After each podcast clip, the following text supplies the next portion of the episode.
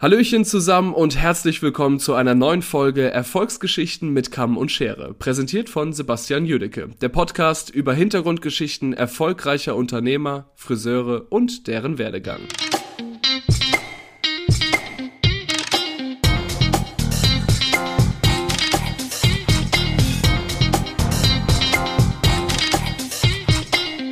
Äh, mein Gast heute, Fabian Mayer aus Stuttgart der Balayage-Salonbesitzer. Und das ist genau das Thema, worum es heute geht.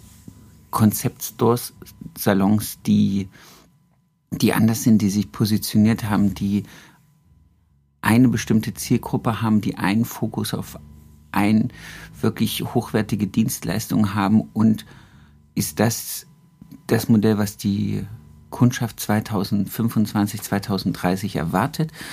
Oder was glaubt der Fabian, wo geht es hin? Was wollen unsere Kunden in den nächsten zehn Jahren von uns? Wie sieht die Erwartungshaltung aus? Wie sieht es nach dem großen C aus? Ähm, ja, das sind alles Themen, über die ich mit ihm sprechen möchte und natürlich über seinen Werdegang bis heute zu diesem Punkt, wo wir hier dieses Gespräch führen. Ich wünsche euch ganz, ganz viel Spaß.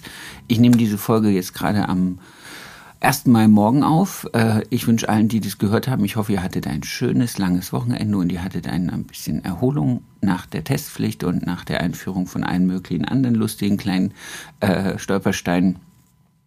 Viel Spaß mit der Folge. Herzlich willkommen in diesem kleinen Podcast-Projekt, lieber Fabian Mayer. Schön, dass du dir die Zeit nimmst, hier am 1. Mai, am Tag der freien Arbeit, mit mir ein bisschen zu quatschen über deinen Werdegang. Freut mich, danke. Ja, ich danke dir. Gerne, gerne. Wie komme ich dazu, dich anzurufen? Gute Frage. Ja, das habe ich mich auch fast gefragt. Aber umso mehr habe ich mich dann auch darüber gefreut, dass ich auch dabei sein darf und mich mit dir jetzt auch unterhalten kann.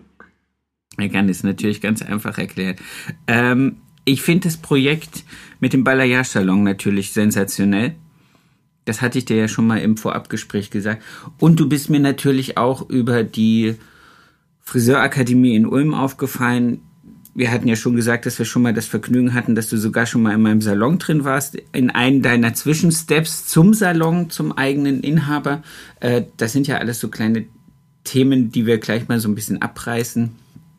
Genau, also das große Thema ist dein Konzeptsalon. Da möchte ich nachher so ein bisschen drauf zukommen. Aber erstmal zum Anfang die Frage, die jeder von mir bekommt, ist, wie bist du zum Friseur gekommen? Ja, das ist eine Frage, die ich mir tatsächlich auch oft stelle. Das war für mich, muss ich sagen, auch zurückblickend irgendwie so normal oder Tatsache oder klar, dass ich da für mich auch gar keine andere Möglichkeit gesehen habe.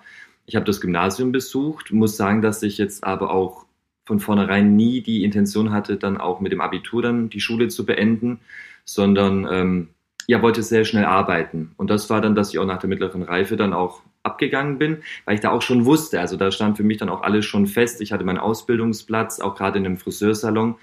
Und für mich gab es, abgesehen von ein, zwei anderen kreativen Berufen, auch, das wäre aber tatsächlich nur eine Alternative gewesen, aber stand für mich schon immer fest, ich möchte ähm, am Menschen, mit Menschen arbeiten und das in Form oder das als Friseur, wenn es um Haare geht oder mit Haaren dann. Okay, wie kam das? Also wann war dir das bewusst? Ist das so ein, so ein äh, bist du schon im Kindergarten rumgerannt und hast ein, äh, deinen Mitfreundinnen und Freunden irgendwie an den Haaren rumgefummelt oder gab es irgendwie so eine Initialzündung, wo du gesagt hast, das ist es? Tatsächlich weniger. Ich hatte schon immer zwar so einen Bezug dann auch zu Mode, Beauty, Schönheit. Also das war ja so der Bezug zu dieser natürlichen Schönheit, was mich schon immer angesprochen hat, sei es auch im Make-up-Bereich, bei Kleidung, Fashion, also auch natürlich in dem Zuge dann auch bei Haaren. Und das war dann ja, vielleicht auch ausschlaggebend, dass in dem Alter dann mit meinen ähm, Freunden, als wir dann auch ausgingen, weggingen oder ja, also dann auch die Mädels angefangen haben, sich dann auch so die Haare zu machen, dass ich dann immer mal zugeschaut habe und überrascht war vielleicht, dass es so lang dauert oder warum die so das aussieht, als hätten sie zwei linke Hände, wo man theoretisch so schwer kann es doch gar nicht sein. Und dann habe ich so, komm, lass mich mal probieren. Und irgendwie ging es mir da schon leicht von der Hand und ja, hat auch Spaß gemacht. Also das war dann auch so fast schon ganz normal, dass dann meine beste Freundin und ich, bevor wir dann irgendwie am, am Wochenende weggingen, dass ich dann ihr noch die Haare äh, gestylt habe. Ich konnte cool. mich da austoben, ausprobieren und ja, so das war dann wie gefühlt dann das, wo ich dann auch safe wusste, okay, das ist tatsächlich das, was ich möchte, so wie eben schon erwähnt, am Menschen oder mit Menschen arbeiten. Das ist ein ganz, ganz großer Punkt dann auch bei uns im Friseurberuf. Aber auch so das Material Haar, sage ich mal, das, das finde ich auch ganz arg spannend. Okay, aber du bist nicht aus einer Friseurfamilie. Es ist jetzt auch nicht so, dass Mama oder Papa einen Salon hatten und du schon irgendwie da drin rumgeflitzt bist. Nee, gar nicht. Nein, genau, ja. Also in, bei uns Verwandtschaft, Familie, Großfamilie ist, bin ich der einzige Friseur, ja. Ah, okay. Wunderbar. Und ähm, wonach hast du dem, den Ausbildungsbetrieb ausgesucht, wenn du sagst, du wusstest mit dem Ende der mittleren Reife schon, dass du es wirst und dass du die, die Stelle hattest? Gab es da bestimmte Kriterien, nachdem du den ausgewählt hast? Ja, ich wollte meine Ausbildung im besten Salon machen. Deshalb habe ich mich dann auch bei, bei mir in der Stadt, also es ist eine kleinere Stadt, in der ich aufgewachsen bin, habe ich mich auch nur in dem einen Salon beworben, weil ich wusste, wenn, dann möchte ich da, wenn, dann möchte ich auch richtig den Beruf lernen und wenn, dann möchte ich auch für mich das Maximale auch rausholen aus dem Beruf und all die Möglichkeiten und ähm, ja, Optionen nutzen, die man ja auch gerade durch oder mit der Friseurausbildung dann auch haben kann. Das war so meine Motivation, wo ich auch wusste, okay, da brauche ich die besten Voraussetzungen, also die beste Ausbildung und ich habe dann gefühlt alles auf eine Karte gesetzt und gesagt, ich bewerbe mich nur in diesem Salon. Aber es hat geklappt. Sehr schön. Das heißt, du warst da wahrscheinlich so jetzt mittlere Reife, 10. Klasse, zwischen 16 und 17 Jahren. Ja, genau, das war mit, mit 17. Okay, interessant. Ähm, hattest du dich vorneweg damit beschäftigt, was es für Möglichkeiten gibt in diesem Beruf? Weil das ist jetzt was, wo ich sagen muss, es gibt entweder die Aussage, ich habe mir intuitiv den Friseursalon rausgesucht, wo ich glaube, dass der gut war, oder ich war, wie du es jetzt gesagt hast, mhm. ich habe ganz explizit recherchiert und habe gesagt, das ist der beste und ich sehe meinen Weg in diesem Beruf die und die Schritte gehen. Das finde ich hochgradig interessant, weil es komplett anders wie meine Geschichte war. Mhm. Ähm, ja, ich muss sagen, dass ich auch gerade, wenn es um, um, um meinen beruflichen Weg oder egal ob privat oder beruflich, muss ich sagen, das kann ich verallgemeinern, ähm, gibt es für mich nichts Schlimmeres als irgendwie Alltag oder Routine oder immer nur das, dasselbe, das Wiederholende. So war für mich dann auch das ein ganz, ganz großer Vorteil, dass wir durch die Friseurausbildung auch in so viele Bereiche noch eintauchen können. Wie ich es eben schon meinte oder zu Beginn, dass mich gerade Fashion, Mode, Beauty, das hat mich anfangs sehr, sehr gereizt. Deshalb habe ich mich tatsächlich anfangs auch eher in dem Hair- und Make-up-Bereich gesehen und dachte, mhm. dass so mein Weg gehen wird. Das heißt, ich war auch parallel oder während meiner Ausbildungszeit oft auch in München und durfte da auch Hair- und Make-up-Artists assistieren, bei Shootings dabei sein und das war so anfangs meine Welt und, und die hat mir sehr, sehr gut gefallen. Aber je mehr ich da dann drin war oder je, je länger das dann auch ging, umso uninteressanter wurde es dann auch tatsächlich für mich. Aber das war etwas, wo ich dann auch wusste, Mensch, okay, gut, der Be Beruf ähm, ermöglicht so viele Bereiche. Und dann auch parallel dazu habe ich auch schon das Haare färben, also das Kolorieren für mich entdeckt. Aber so unterm Strich, das ist auch egal in welchem kreativen Beruf ähm, man dann auch schaut, vieles passiert hat tatsächlich dann auch auf der Friseurausbildung. Ja, ja, das, das ja, das ist cool. Gab's da, gab's Mentoren unterwegs? Also Leute, wo du sagst, okay, die haben dann immer, wenn du jetzt sagst, du hast festgestellt, dass das Haar und Make-up nicht mehr ganz so deins ist, gab es dann jemand, wo gesagt hast, oh, da drüben der, der hat einen ganz anderen Weg, der hat eine ganz andere Herangehensweise. Den finde ich jetzt, das, das ist, das inspiriert mich, das, das würde ich gern auch nehmen, oder ist das einfach so, so ein, so ein schwimmender Prozess gewesen?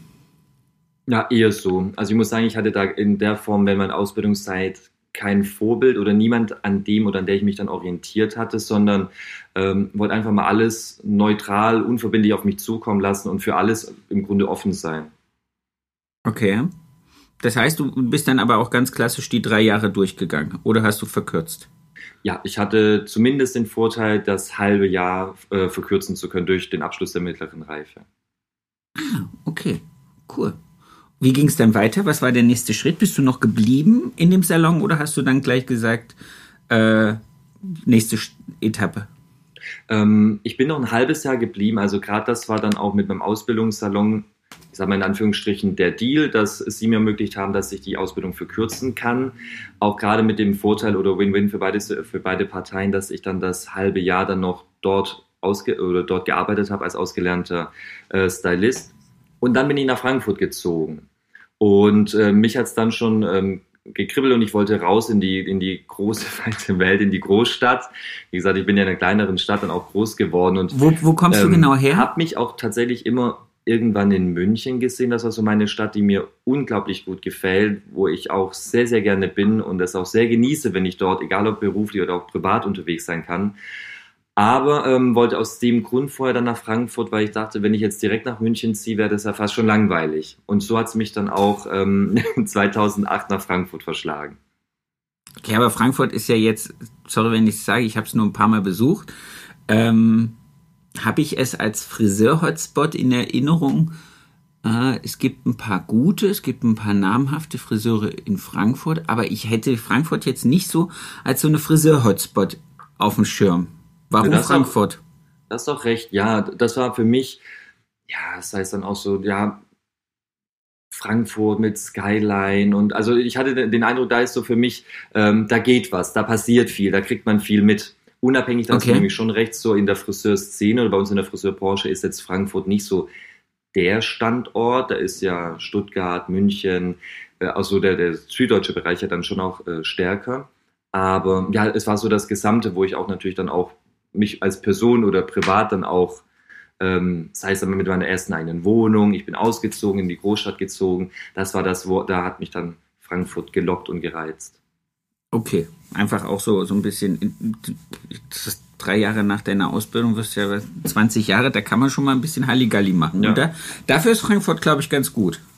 Absolut. Und, ja. es, und es hat Flair mit dem, mit dem Main mitten in der Stadt. Also das war was, was mich ja. wirklich äh, gereizt hat, wo ich gesagt habe, Mensch, das ist was, was ich an Stuttgart ganz schlimm finde. Also dass der Neckar da so als Industrieverkehrsstraße nur durchgeht, das ist wirklich so richtig so schwäbisch missgünstig gebaut. So. Das, Absolut, das, ja. Das brauchen ja. wir nicht. Kein Wasser hier. Das brauchen wir das, nicht. Das ist in Frankfurt tatsächlich und das genieße ich heute noch sehr, wenn, wenn ich dort bin. Ähm, das gerade natürlich auch der Main, also die Atmosphäre, das ist also unbeschreiblich. Wenn du da an einem schönen Sommerabend dann am Main gemütlich mit Freunden auf der Wiese sitzt, mit Blick auf die Skyline, also das, da braucht es dann auch nicht mehr. Das glaube ich gerne.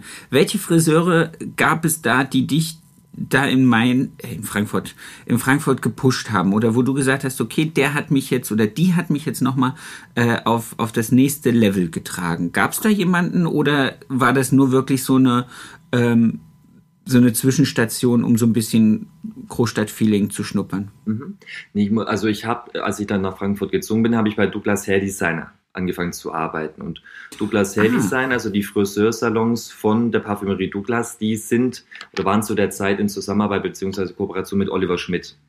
Und ja, ähm, Oliver Schmidt auch für mich heute noch auch definitiv Vorbild und Inspirationsgeber und ich äh, genieße jeden Austausch und Kontakt, den ich äh, heute noch zu und mit ihm habe, sei es persönlich oder auch über Social Media. Und das ist etwas, wo ich ganz klar betonen muss, da hat sich dann auch für mich gerade durch Oliver Schmidt als ähm, kreativer Kopf auch in der Zeit ganz, ganz stark und intensiv für L'Oreal mit den Farbtechniken und allem. Also da hat sich ja mir dann die neue Welt komplett eröffnet. Das war 2008, wo ich dann auch bei uns, bei Douglas dann gesehen habe, vorab, okay, Color Melange, Balayage und alles, was es da dann noch gibt, abseits der klassischen Foliensträhnen. Das war das, was mich dann auch ganz stark geprägt hat oder ganz stark natürlich dann auch so mein, ähm, mein Weg geebnet hat als Kolorist.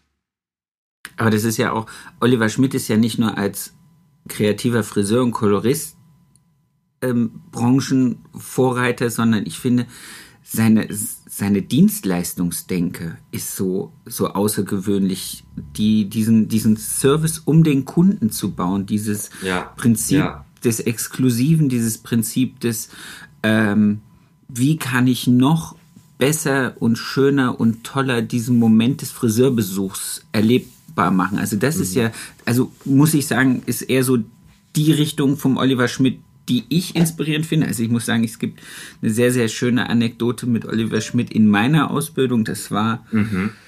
Oh, warte mal, das war glaube ich 98 oder 99, da hat Oliver Schmidt noch für Schwarzkopf gearbeitet äh, und da habe ich ihn auf eine 100-Jahr-Feier von, von Schwarzkopf mal getroffen, ich so als kleiner Auszubildende und da der große Oliver Schmidt. Und ich dachte dann so, oh mein Gott, ich bin um den drumherum wie so ein, wie so ein abtrünniger Planet, der sich um die Sonne gefangen hat. Und ich habe ihn den ganzen Abend nicht angesprochen. Und ich glaube, ich habe es bis heute noch nicht geschafft, egal bei welcher L'Oreal-Veranstaltung ich war, Oliver Schmidt wirklich mal anzusprechen Irgendwann komme ich mal darauf. Vielleicht lade ich ihn mal ein, mit mir eine Stunde zu sprechen in dem Podcast. Aber das ist so, wo ich sagen muss, deswegen, also Hut ab, wenn du die Möglichkeit hattest, so eine inspirierende Person dann auch so früh in deinem Berufsleben kennenzulernen. Weil dann, glaube ich, wirklich kriegt man einen ganz anderen Drive, äh, wenn man mit so jemandem da arbeiten darf. Cool. Absolut, absolut. Also da bin ich auch heute noch dankbar, auch gerade über den Kontakt. Das war ja, wie gesagt, Anfang 20 tatsächlich mehr der Fokus, so das Kreative, die Techniken, also auch so mich als Friseur, Schrägstrich, Kolorist dann auch zu prägen. Aber jetzt natürlich auch zuletzt, dass die Punkte, die du alle angesprochen hattest, auch hochinteressant, ähm, wenn, es um sein unternehmerisches Denken und Handeln geht, auch gerade, weil ich auch persönlich schon immer überzeugt bin, dass ähm, die Erwartungshaltung eines Kunden ja nicht nur gedeckt oder erfüllt werden muss, sondern auch übertroffen werden sollte. Und das schafft man durch Erlebnis, durch besonderen Service, durch äh, besondere Momente auch im Salon. Sehr cool. Wie ging es dann weiter? Also wie, wie lang ging die Etappe äh, Douglas Friseure und wo war dann der nächste Etappenschritt? Die, also ich war, ich war lange Zeit dann noch bei Douglas. Dadurch, dass sich 2011 die Möglichkeit äh, ergeben hatte und ich die äh, oder das Angebot bekommen habe, die Salonleitung für den neuen Douglas Salon in Stuttgart zu übernehmen, war das dann auch so für mich ein ganz großer nächster und auch wichtiger Schritt, einerseits wieder zurück Richtung ähm, Heimat zu gehen, einerseits auch gerade zurück mehr Richtung Freunde, Familie, die ich ja dann auch während der Zeit auch so durch die Entfernung und durch das Arbeiten und alles nicht so häufig gesehen habe, wie ich oder wir uns das gewünscht hatten oder mir das dann auch wie jetzt im Nachhinein wichtig ist.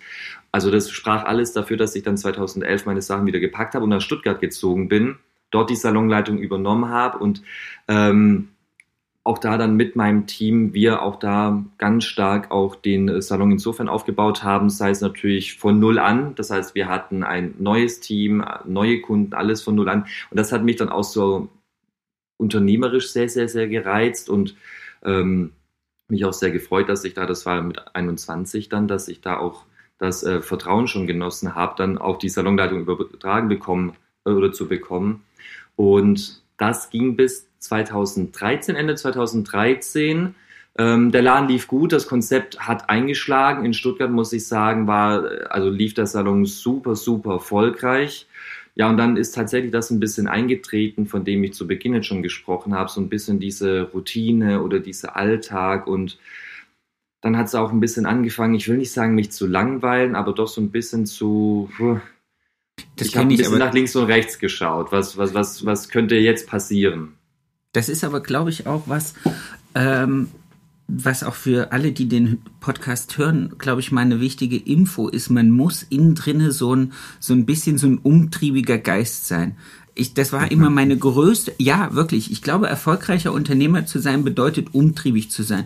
Meine größte Angst vom ersten Tag war, dass ich irgendwann mal in den Laden komme also ich habe so ein schlechtes Beispiel bei uns in Ludwigsburg immer gehabt, der hatte so, so Falt, äh, Rollos, wie man das bei Zahnärzten so aus den 90ern kennt, also diese Raffrollos, die so mhm. links aufdrehen können. So war den ja. sein ganzer Laden irgendwie und dann hingen da jedes Jahr zu Silvester und zu Weihnachten hingen dieselben Banner im Schaufenster. Ich habe gedacht, wenn ich irgendwann mal wenn mir das passiert, dass ich jedes Jahr dieselbe Weihnachtsdeko rauskrame und nicht mehr sehe, dass ich irgendwie, äh, mhm. äh, dass ich was verändern muss. Das war immer so meine größte Angst, dass ich irgendwie morgens reinkomme und stehe in so einem Laden, der vergessen ja. wurde. Ja, also das ja. war so, und diese Umtriebigkeit habe ich mir jetzt, wir haben jetzt zwölf Jahre den Laden immer beibehalten, deswegen immer wieder Projekte, immer wieder Dinge, auch so ein bisschen, um sich selber aus dem Alltag rauszunehmen, aus diesem Laufrad. Man ist ja dann irgendwann, ja. ist man, wenn man, auch wenn man Salonleiter, Inhaber ist, ist man am Anfang ja da und sagt, okay, ich mache ich, ich eröffne den Salon, ich habe vielleicht eins, zwei Mitarbeiter und dann geht es erstmal nur darum, Umsatz zu machen, zu gucken, dass man die Kosten deckt. Und dann ist man automatisch drin, steht fünf, sechs Tage im Salon ja. und hat auch eigentlich dasselbe Empfinden wie man es hat, wenn man angestellter Friseur ist, dass man irgendwie dann trotzdem Angst hat, in diesem Laufrad zu sein. Deswegen, ich kann das gut nachvollziehen, dass wenn man diese Leitung hat und ist dann trotzdem nicht so frei, wie man sich vielleicht gehofft hat, frei zu sein. Und dann sucht man sich wieder so kleine Ausbruchsebenen.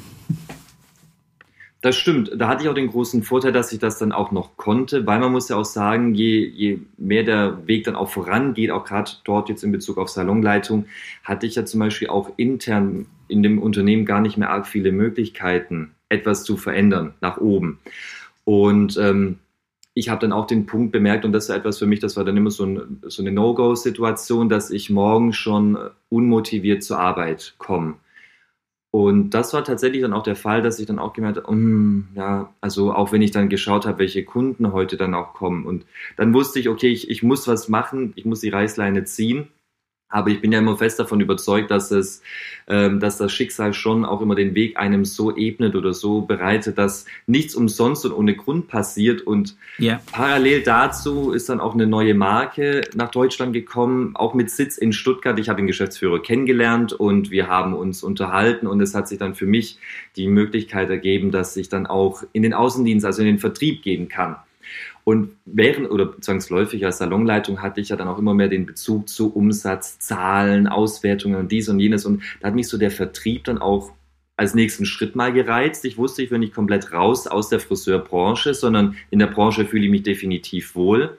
Aber ich wollte raus aus dem Friseursalon. Und das war mir zu der Zeit ganz wichtig und dadurch für mich auch die perfekte Möglichkeit im Vertrieb oder da auch im Außendienst weiter auch Kontakt zu Friseuren zu haben anders in der Branche zu arbeiten, aber mal nicht mehr hinterm Stuhl zu stehen. Okay, und das war der Grund, warum du irgendwann mal in meinem Laden standest. Ganz genau, ja. Das war nämlich dieser Punkt, wo ich dann gedacht habe, als ich das ähm, als ich deinen Werdegang weiterverfolgt habe, ich gesagt, Mensch, dieser Mensch war irgendwann mal mhm. mit Cloud9 bei mir im Salon, stimmt. Und da hatten wir wirklich, ich glaube, ein oder zweimal schon den Kontakt. Und deswegen, das war, ja. äh, das, das ist mir immer so wieder so ein bisschen aufgeploppt. Und dann dachte ich mir, wie, wie, wie war das jetzt? Und weil das ist nämlich ein sehr interessanter Punkt, zu sagen, okay, ich als Salonleitung unter so einer Führung wie dieses große Unternehmen weiß natürlich auch, okay, welche Kennzahlen sind wichtig, welche Umsatzzahlen, wie kann ich an den Kennzahlen drehen. Jetzt den Schritt zu machen, mhm. okay, ich gehe mal raus in den Vertrieb. Was nimmt man als Learning nachher wieder mit und was hat dir an dieser Zeit, wie lange war das? Zwei, drei Jahre? Hast du das so lange gemacht? Im Außendienst? Ja. Nicht mal ein Jahr. Nicht mal ein Jahr. Schon, nein, nicht mal ein Jahr. Dann habe ich natürlich schon gemerkt, dass ich doch, also dass ich, also das war für mich dann auch eine ganz wichtige Erkenntnis, die ich auch provozieren wollte, dass ich dann aber auch tatsächlich schon nach einem Dreivierteljahr gemerkt habe, ich möchte wieder hinter den Stuhl, ich möchte Haare machen und ich bin mir auch sicher, dass ich das ähm, für den Rest meines also beruflichen Weges oder Lebens erstmal auch machen möchte. Also das hat mir dann wieder so die Sicherheit gegeben, die mir auch wichtig war zu der Zeit. Okay, aber was hast du jetzt für dich als Salonunternehmer aus dieser Dreivierteljahr Vertrieb mitgenommen? Also was ist dir jetzt da hängen geblieben, wo du sagst, das hilft mir heute im Verständnis für den Salon mhm. auch noch weiter? Gibt es da was? Eher den Eindruck, den ich dann insgesamt ähm, von der Friseurbranche bekommen habe, nämlich dass das unternehmerische Denken und Handeln bei uns in der Friseurbranche nicht ganz oben steht, sondern etwas ist, was ich auch so im kleinen Vertrieb, und da ging es ja tatsächlich bei Cloud9 um Elektro-Styling-Geräte, Glätteisen, Lockenstäbe und ich da sogar schon gemerkt habe, dass viele Inhaber, Inhaberinnen auch nicht so das unternehmerische Denken oder Handeln haben, dass ich vielleicht ja, vorausgesetzt hatte oder, von, oder in der Annahme war, dass es einfach Grundvoraussetzung ist, auch gerade als Saloninhaber. Ähm, ja, das habe ich mitgenommen oder das hat mich so sensibilisiert, dass ich auch gemerkt habe, durch den tollen, offenen Austausch mit, mit den Saloninhabern und Inhaberinnen, den ich immer hatte und auch immer sehr, sehr genossen habe, dass mich das aber auch sensibilisiert hat, auch gerade, ähm, dass mehr dazu gehört, einen Salon oder einen Salon zu haben, einen Salon zu öffnen, einen Salon zu führen, auch über viele Jahre hinweg und zwar erfolgreich, als nur gut Haare machen zu können. Ja, aber ich finde das hochgradig spannend, weil ähm, du hast natürlich dadurch die Möglichkeit, ähm, gehabt, Salons von innen zu sehen, zu verschiedenen Tageszeiten und auch so ein bisschen reinzuführen und reinzuspüren, äh, läuft das gut, läuft das schlecht, was für ein Konzept verfolgen mhm. die können die die Kunden ansprechen? Oder ich glaube auch für einen selber, wenn man danach sagt, ich plane meinen eigenen Salon, zu wissen, okay, 90 Prozent der Branche macht es so, das ist dreiviertels erfolgreich und ein Viertel nicht. Ich, ich kann jetzt anhand dieser Skala entscheiden, was mache ich anders und wie einfach könnte es sein, erfolgreich zu sein, wenn man sich ein bisschen von den 90 Prozent abhebt, oder? Absolut, ja, ob ich wollte oder nicht, habe ich ja zwangsläufig auch viel gesehen, gerade auch Punkte, die du jetzt angesprochen hast. Und ähm, auch gerade der Austausch zum einen, aber natürlich auch das Beobachten. Ich war ja dann schon auch teilweise ein, zwei Stunden im Salon. Das heißt, dass ich auch vor dem Termin immer noch eine kurze Wartezeit hatte. Und ähm, ich würde mich schon auch so als sensibel beschreiben, dass ich eine Auffassungsgabe habe, um schnell zu erkennen, wie eine Dynamik oder wie eine Atmosphäre, Stimmung, wie einfach so Vibes auch sind. Und man, man, man findet sehr schnell viel Dinge raus, wo man auch merkt, okay, die sind wichtig und ausschlaggebend, um vielleicht dann auch erfolgreich zu sein. Oder auch im Gespräch muss ich sagen, weil das ist etwas, das finde ich einen ganz, ganz großen Pluspunkt bei uns Friseuren. Wir sind ja grundsätzlich offen und sprechen ja. auch offen und machen uns jetzt nicht viel vor, sondern sprechen auch offen darüber, wenn es ähm, uns oder dem Unternehmen nicht gut geht oder wenn es dem gut geht. Und das ist etwas, da ähm, war das auch für mich eine ganz, ganz tolle Lehrzeit, auch gerade nicht so naiv dann auch ranzugehen, so nach dem Motto, ich kann toll Haare machen, ich muss jetzt einen eigenen Salon aufmachen, sondern dass da viel mehr dazu gehört und nicht nur das Denken und Handeln, sondern auch wirklich der, der Einsatz, der körperliche Einsatz auch in Form von Zeit, von Gedanken, Sorgen, Nöte, Ängste, alles, was da noch dazu gehört, dass das auch so ein, äh, ein Unternehmer natürlich auch genauso mit ausmacht. Cool, sehr, sehr cool. Der nächste Schritt war dann der eigene Salon oder gab es noch eine Zwischenstufe? Ja, ja, also ich hatte dann ja die Bestätigung für mich, dass ich auch wusste, okay, ich will wieder zurück in den Salon, ich will wieder Haare machen wusste dann aber auch oder war dann zumindest, ich sag mal, so naiv in Anführungsstrichen, dass ich auch in der Annahme war, jetzt bin ich insofern bereit, dass ich es auch in Form der Selbstständigkeit machen möchte. Aber war jetzt dann auch nicht so naiv, dass ich dann auch äh, direkt ins eiskalte Wasser gesprungen bin, sondern ich habe mich in Form von der Stuhlmiete erstmal selbstständig gemacht. Bevor das aber der Fall war, musste ich ja noch auf die Meisterschule gehen, um einen Meister zu machen. Also das war dann erstmal die nächste Station. Da war ich dann okay. auch bei der Deutschen Friseurakademie, ähm, weil ich da den Vorteil hatte, das dann wirklich in kürzester Zeit in drei Monaten durchzuziehen, weil dann wollte ich ja wirklich ja so schnell wie möglich zurück in den Salon. Deshalb drei Monate dann noch die Meisterschule und dann ging's ähm, direkt im Anschluss los. Aber als in der Form oder als Stuhlmieter, ja. Okay, wie ist das? Also das ist ein Thema, das habe ich schon mal mit jemandem aus Berlin besprochen und ich glaube, das ist ein Thema, was die Zukunft für die Branche sehr interessant gestalten kann. Aber wie hast du das äh, für dich empfunden? Für mich war das, und das ist so ein ganz wichtiger Punkt, dass ich in die Selbstständigkeit gehen wollte. Also ich wollte selbstständig sein, aber ich wollte noch nicht Saloninhaber sein. Und das ja. sind für mich nochmal zwei komplett unterschiedliche Paar Schuhe. Und das ist auch etwas, wo ich auch jetzt wo ich ein Jahr meinen eigenen Salon habe, auch ganz stark den Unterschied merke. Was bedeutet es, selbstständig zu sein oder was bedeutet es, selbstständig als Saloninhaber tätig zu sein?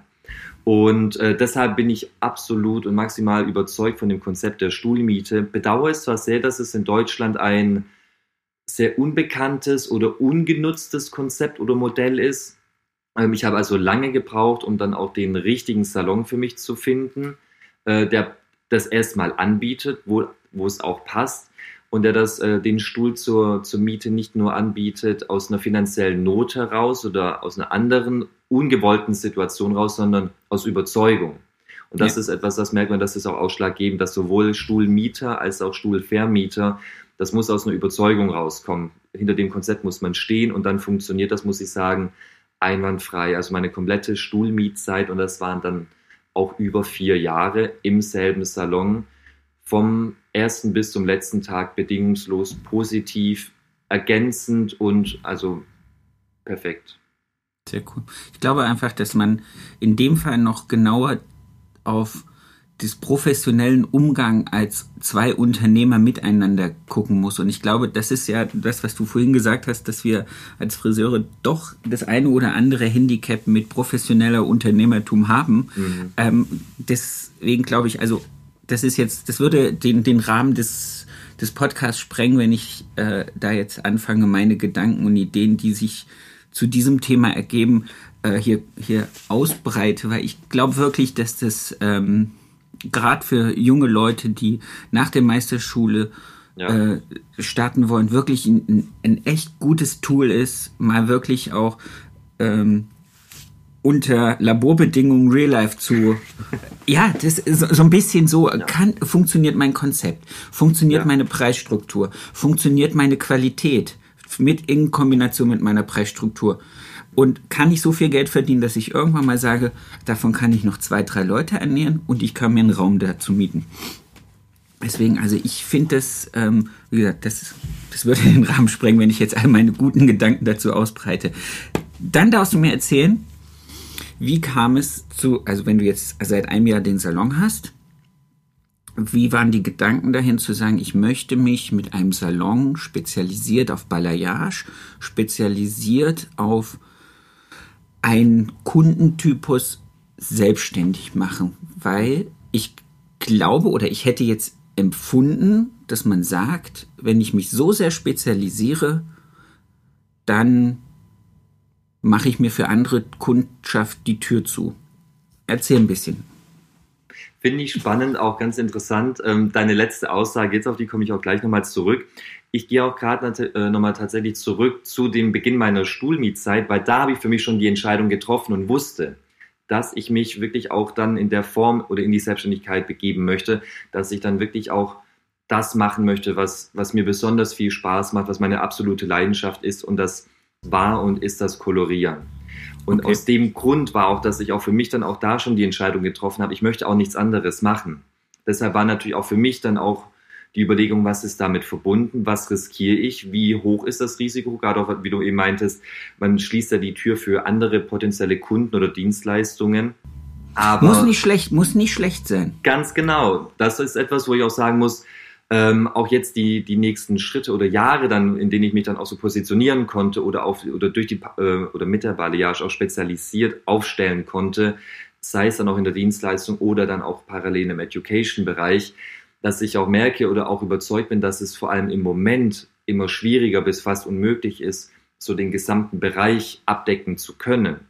Die einzelnen Bereiche haben im Positiven so Ausmaße angenommen, so professionelle Ausmaße angenommen, dass es natürlich auch im Umkehrschluss für mich einfacher ist, eine kleine Nische zu bedienen, da dann auch ähm, mit dem Ziel, sei es Marktführer Nummer eins oder auch da der Beste, der Größte, der Tollste, was auch immer zu sein, der Erfolgreichste, ähm, ist es natürlich ein Stück weit einfacher und so kann man es auch sehen, wenn man sich auf eine kleine Nische spezialisiert, anstatt versucht, die ganze äh, die ganz breite Masse abzudecken.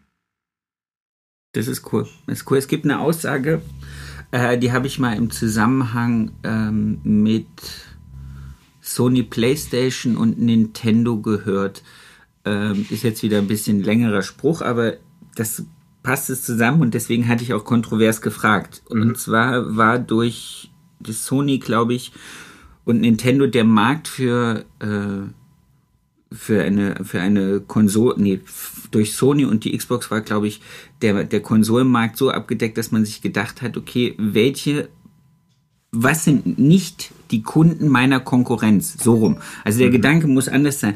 Was sind nicht die Kunden meiner Konkurrenz? Weil die sind ja irgendwo ungenutzt da draußen und laufen rum und suchen, suchen einen Dienstleister. Ja, ja, ja, im Prinzip ist es ja so. Alle springen hin und sagen, ha, ich möchte, ich möchte gern die Kundin, ich möchte gern die Kundin, ich möchte gern den Kunden, ich möchte gern diesen, diesen Lifestyle verkaufen, Punkt. Aber irgendwo am Rand liegt eine relativ große, wabernde Masse rum, deren, deren Wünsche nicht erfüllt werden. Und in dem Fall ist es, glaube ich, gerade diese Spezialisieren ähm, ein sehr guter Schlüssel zu sagen. Ich gucke genau, wo treibt sich der Markt rum und das meinte ich ja mit vorhin, du hattest ja die Möglichkeit, in ganz viele ja. Salons reinzugehen und zu sehen, okay, da sitzt der Herr neben der Dame, da kriegt die, die kriegt das Braut-Make-up, neben dem die andere irgendwie eine Rasur macht oder wie auch immer. Also dieses ganze Portfolio des großen Friseurdaseins und dann zu sagen, okay, aber wenn ich einen Raum schaffe, nur für dieses eine Kundenklientel und den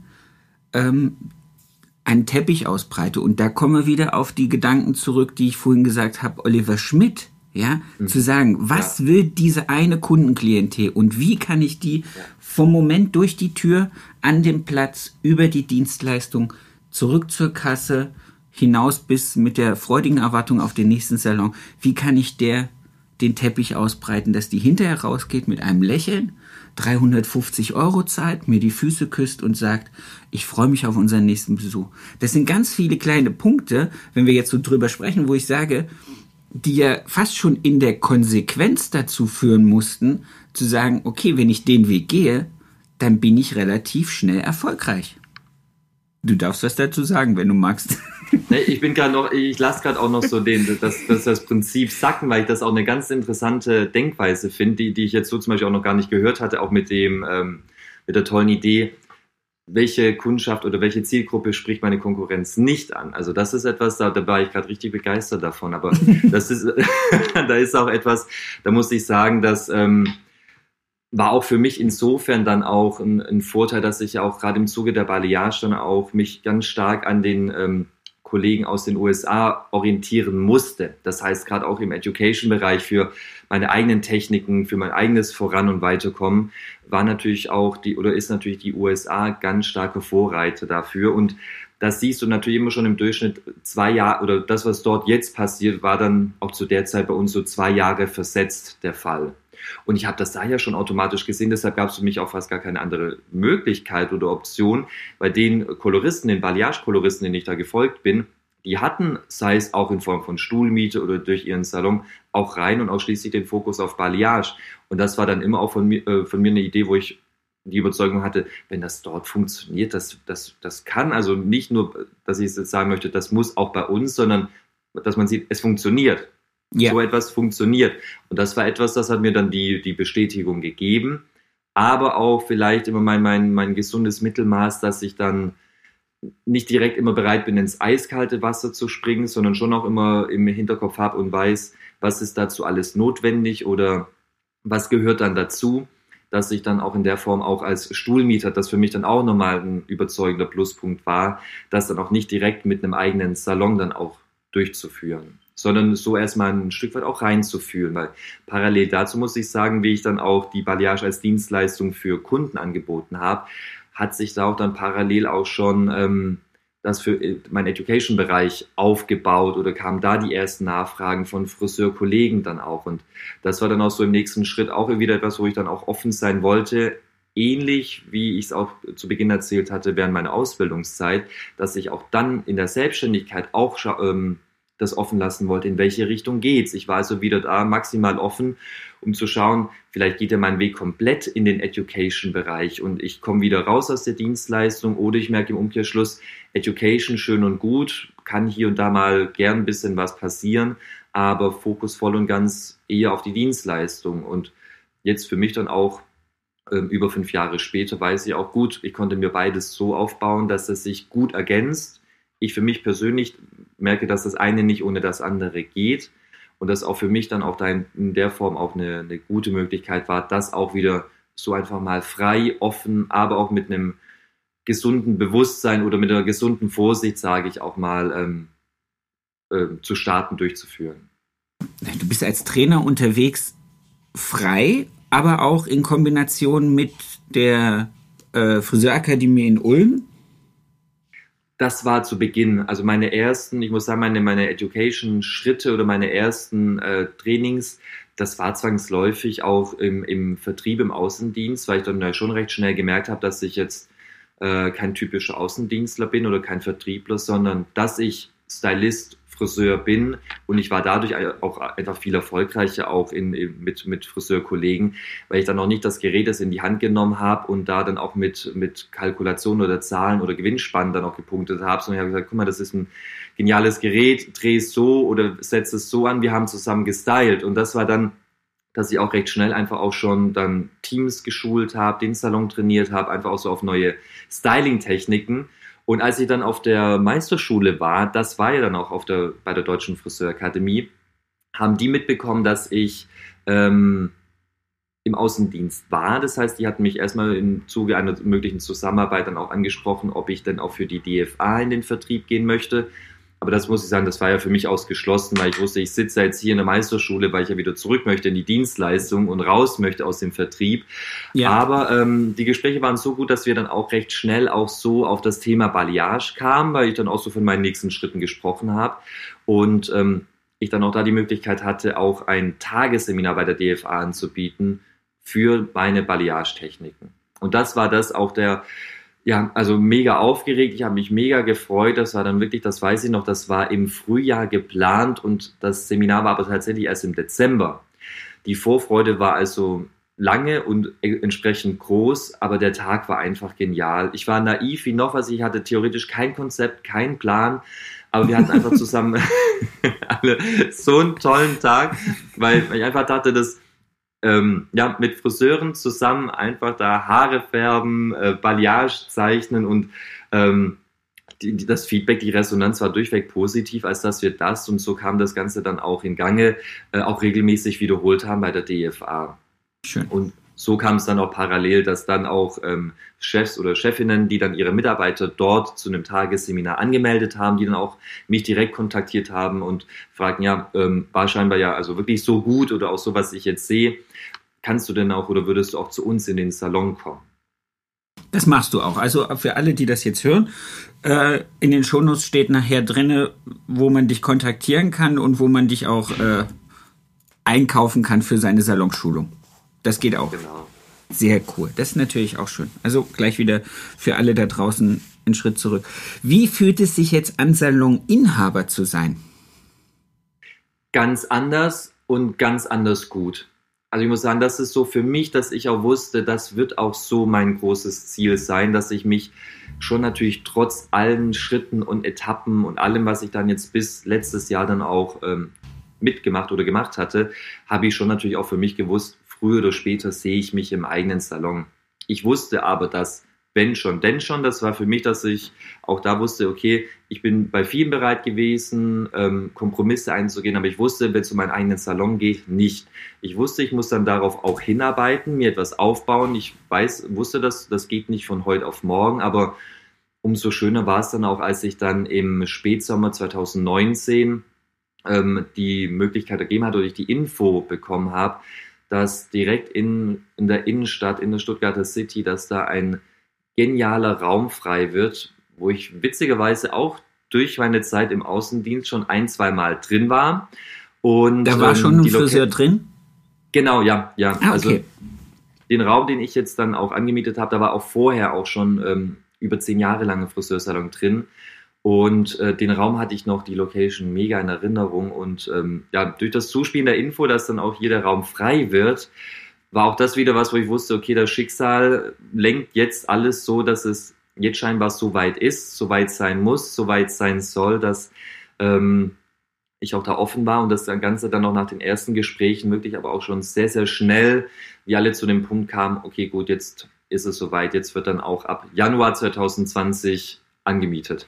Ach du Scheiße, das ist ja drei Monate vor der großen Schließung.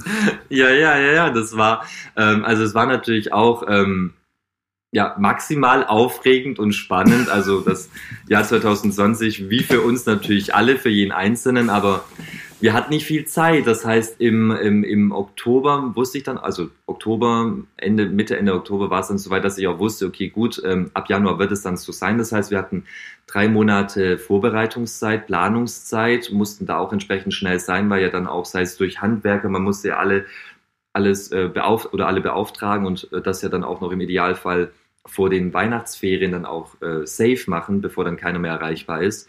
Und im Januar direkt musste es dann auch losgehen mit Rückbau und alles raus und dann auch der, der Umbau. Ja, das war ja dann noch so im Januar, da wusste dann von uns noch keiner so recht, wie, oder hat ja noch keiner eine Ahnung oder die geringste Vorstellung, wie dann auch das restliche Jahr verlaufen wird oder auch bis heute ja noch. Aber ja, das war dann auch noch ähm, geplant wären drei Monate Umbauzeit gewesen zu den drei Monaten Planung, aber ja, statt ähm, März, April war es ja dann auch mit der Öffnung dann Anfang Mai immerhin soweit. Vierter, fünfter war dann für uns alle dann nach dem ersten großen Lockdown dann der, der Start und das auch bei uns dann entsprechend ja mit, mit der Saloneröffnung soweit.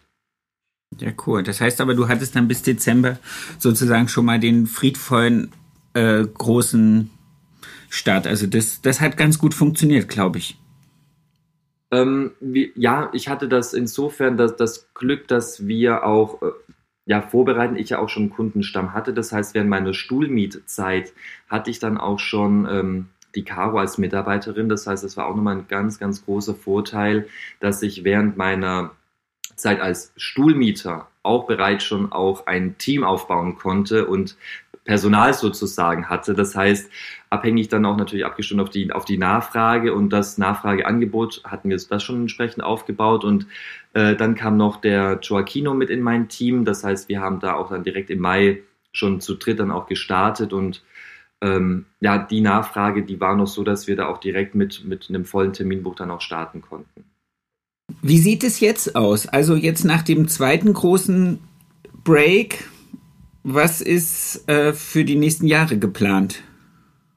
Für die nächsten Jahre, das ist eine gute Frage. Das ist auch hochinteressant, auch so dieses Gefühl, wenn man gefühlt heute nicht weiß, was morgen ist, wurden einerseits natürlich auch sämtliche Pläne verworfen, über Bord geworfen. Alles hat sich dann natürlich dann doch irgendwie anders gezeigt als geplant, aber ähm, das hat mich eigentlich nur einig, vieles, vieles gelehrt und ich muss sagen, auch, auch sehr, sehr viel im Positiven, dass das letzte Jahr, also mein erstes Jahr als Saloninhaber, mir unglaublich gut tat, diese zwangsläufige Flexibilität weiter zu beweisen, dieses intuitive auf sich, auf sein Gefühl hören, schnell zu reagieren.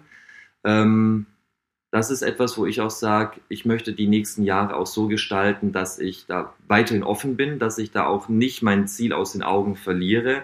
Und so wie ich es zu Beginn auch meinte, das war ja auch meine Intention oder mein, meine, mein, äh, mein Ziel, wenn schon, denn schon, wenn ich einen Salon eröffne, dann richtig mit allem, was dazugehört. Und das ist natürlich, wo wir auch in jedem einzelnen Bereich dann auch ähm, immer 100 Prozent als das Mindeste natürlich voraussetzen und das ist auch etwas, wo ich dann auch ein ganz, ganz tolles Team auch habe und da sagen muss, auch das war etwas, eine, ganz neue Erfahrung für mich, dass ich zwar schon natürlich mit Caro als in der Stuhlmiete, wir auch schon zu zweit, klar, auch uns als Team dann auch hatten, aber was es bedeutet, dann auch ein, ein, Salon zu führen oder Saloninhaber zu sein, auch entsprechend mit dem Ganzen, was damit verbunden ist, dass das alles entscheidend ist und steht und fällt mit dem Team und wie wie, wie diese Erkenntnis auch, dass man merkt, dass man auch nur als Team oder dass das nur als Team äh, realisierbar ist und umsetzbar ist. Das ist etwas, das ähm, weiß ich sehr wertzuschätzen, diese Erfahrung direkt vom ersten Tag an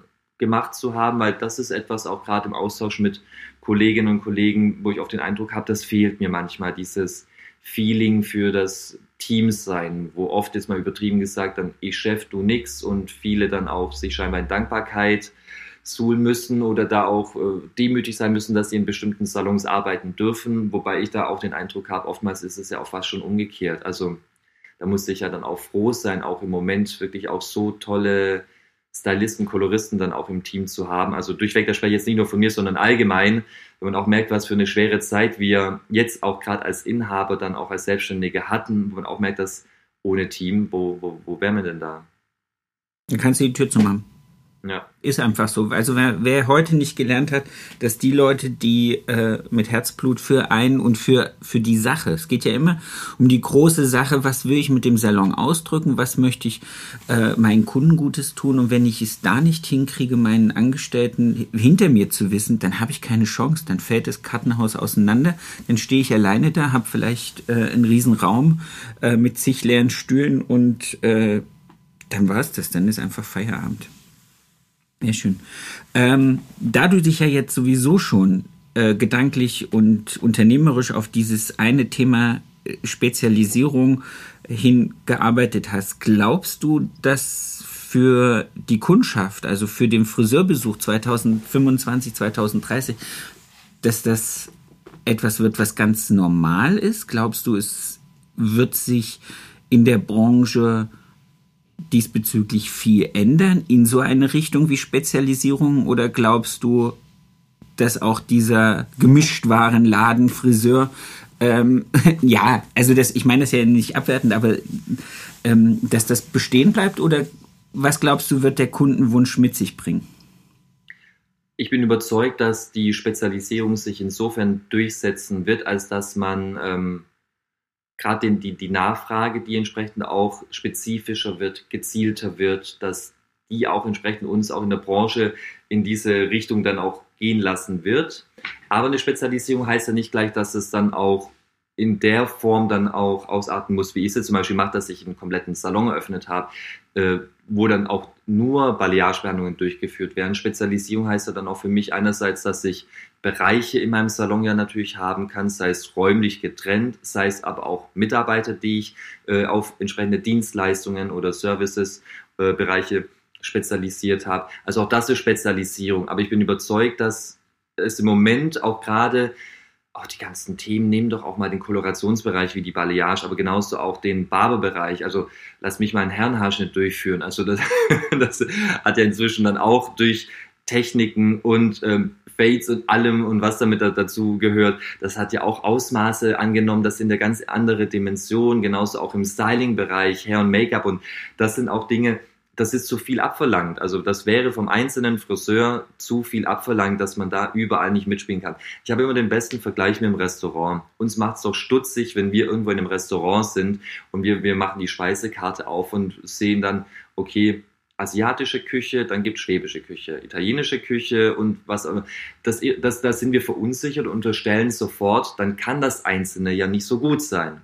Im ja. Umkehrschluss sind wir immer sofort begeistert und überzeugt, wenn wir irgendwo eine kleine Karte sehen, mit der Überzeugung, ah ja gut, das muss dann natürlich auch, wenn die sich darauf jetzt konzentrieren oder so klein gehalten dann ihr Angebot haben, das muss ja dann, dann auch entsprechend gut sein. Gut sein. Mhm. Ich denke auch, dass es dahin geht. Ich denke auch, dass wir ähm, immer mehr kleinere Salons haben, aber die dann wirklich auch ähm, ja, viel kundenorientierter, viel, viel spezialisierter auf ihre Themen sind. Und ich glaube auch, dass das eine, eine Chance für alle nachkommenden Friseure da draußen sind, die jetzt nach dem großen C vielleicht irgendwie Angst haben, oh, traue ich mich das, macht das Sinn, habe ich überhaupt die Möglichkeit, Kunden zu erreichen.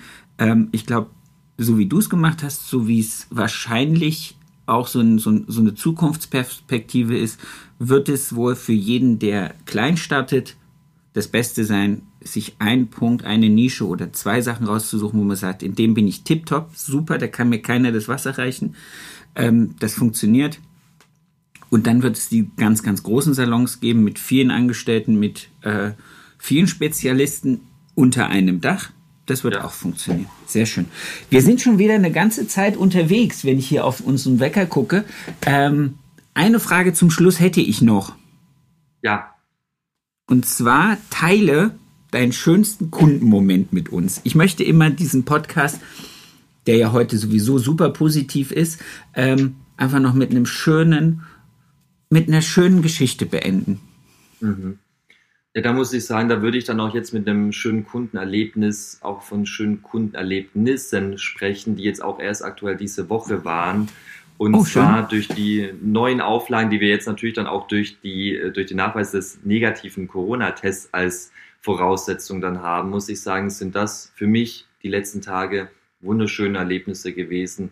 Mit welcher Freude, mit gefühlt auch schon Stolz Kunden dann auch in den Salon kommen und ihren Zettel oder ihren Screenshot in der Hand halten und dann wollte ich sagen, ich bin negativ und ich freue mich jetzt hier zu sein und so nach dem Motto, komme was wolle, aber nichts hält mich davon ab, meinen Friseurtermin oder meine Behandlung dann auch nicht wahrzunehmen. Und da muss ich sagen, das ist etwas, ähm, wo ich doch auch so mit Vorsicht und hm, dem entgegengeblickt habe, weil man natürlich auch links und rechts gehört hat, wie es auch sein kann. Auch gerade in Städten oder Regionen, wo auch schon mit dem, mit dem Testnachweis das auch entsprechend schwer dann auch gestartet ist oder mit Absagen und allem. Und das ist dann wirklich auch ein wunderschöner Moment für mich gewesen, durchweg auch komplett die Woche, wie da auch die Unterstützung der Kunden da ist, wie da auch das auch ähm, nicht als als, als, als Schwierigkeit gesehen wird, sondern auch da das Ganze auch wieder positiv gesehen werden kann und muss, dass es ja auch zur eigenen Sicherheit und für, für, für sich selbst etwas Gutes ist. Und das muss ich sagen, das war jetzt auch diese Woche, das waren schöne Erlebnisse. Dass jede Kundin da war, dass keine Kundin abgesagt hatte und dass sie dann auch mit so einer Freude und so einem strahlenden Gesicht dann auch äh, in, in den Salon zu uns kam. Im Prinzip ist das nachher die, die Quintessenz aus all dem, was du vorbereitet hast. Du hast dich spezialisiert auf ein Thema, wo die Leute wirklich sich drauf freuen und dir die Wertschätzung entgegenbringen und nicht reinkommen und sagen, ha, ich will ja nur ein bisschen die Spitzen geschnitten, mhm. geht das nicht. Deswegen, also das ist der, das ist sozusagen auch wieder die logische Konsequenz daraus zu sagen, ich habe eine kleine Gruppe Kunden, die freuen sich auf das, was wir machen. Für die sind wir wirklich ein Fels in der Brandung und da gehe ich vorneweg einfach eine halbe Stunde früher los, mache den Test und bin safe. Das freut mich total für dich. Das sind auch schöne Worte, weil ich glaube, wir haben ein paar Kollegen da draußen, die es die Woche anders erlebt haben. Ähm, und für die ist es vielleicht auch so ein, so ein gutes Mitgeben, zu sagen, hey, macht euch ein bisschen für eure Kunden un, unentbehrlich, dann werden wir auch nicht diese Probleme haben, dass wegen Stäbchen in die Nase und ein paar Minuten warten, da irgendwelche großen äh, ja, Aufrisse und sonstig was passieren. Sehr, sehr schön. Ich danke dir für deine Zeit. Es hat richtig Spaß gemacht. Es war ein sehr erkenntnisreicher Talk ich glaube, da kann der eine oder andere draußen ganz viel für sich mitnehmen. Merci. Ich hoffe, ich hoffe und danke dir. Also die Zeit ist ja jetzt gerast, aber es war ein super, super schöner Austausch. Vielen Dank auch an dich. Ich danke dir für die viele Zeit und für den tollen Input. Ich wünsche dir eine schöne, ein schönes langes Wochenende. Ich wünsche dir nächste Woche genauso viele nette, liebe Kunden. Und ähm, sollte die Sonne mal wieder ein bisschen höher scheinen und ich ein paar Tage mal Luft haben, dann komme ich einfach mal rausgefahren und dann gucke ich mir einfach mal, komme ich dich mal besuchen. Da freue ich mich drauf.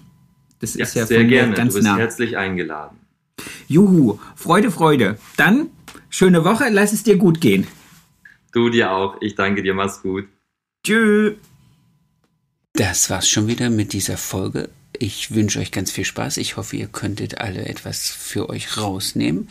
Ich möchte mich noch ganz recht herzlich bei meinem Tonmeister Tobi Ziegler bedanken, von Das Bomb, der immer dafür sorgt, dass das, was ich hier zusammenquassel, hinterher bei euch auf den Ohren in einer guten Qualität ankommt. Vielen lieben Dank dafür. Für mehr Infos, für äh, noch mehr Input zur Folge guckt einfach in den Show Notes. Da ist alles verlinkt, was zum jeweiligen Gast ganz interessant ist. Ich wünsche euch eine erfolgreiche Woche und bis zur nächsten Folge. Euer Sebastian.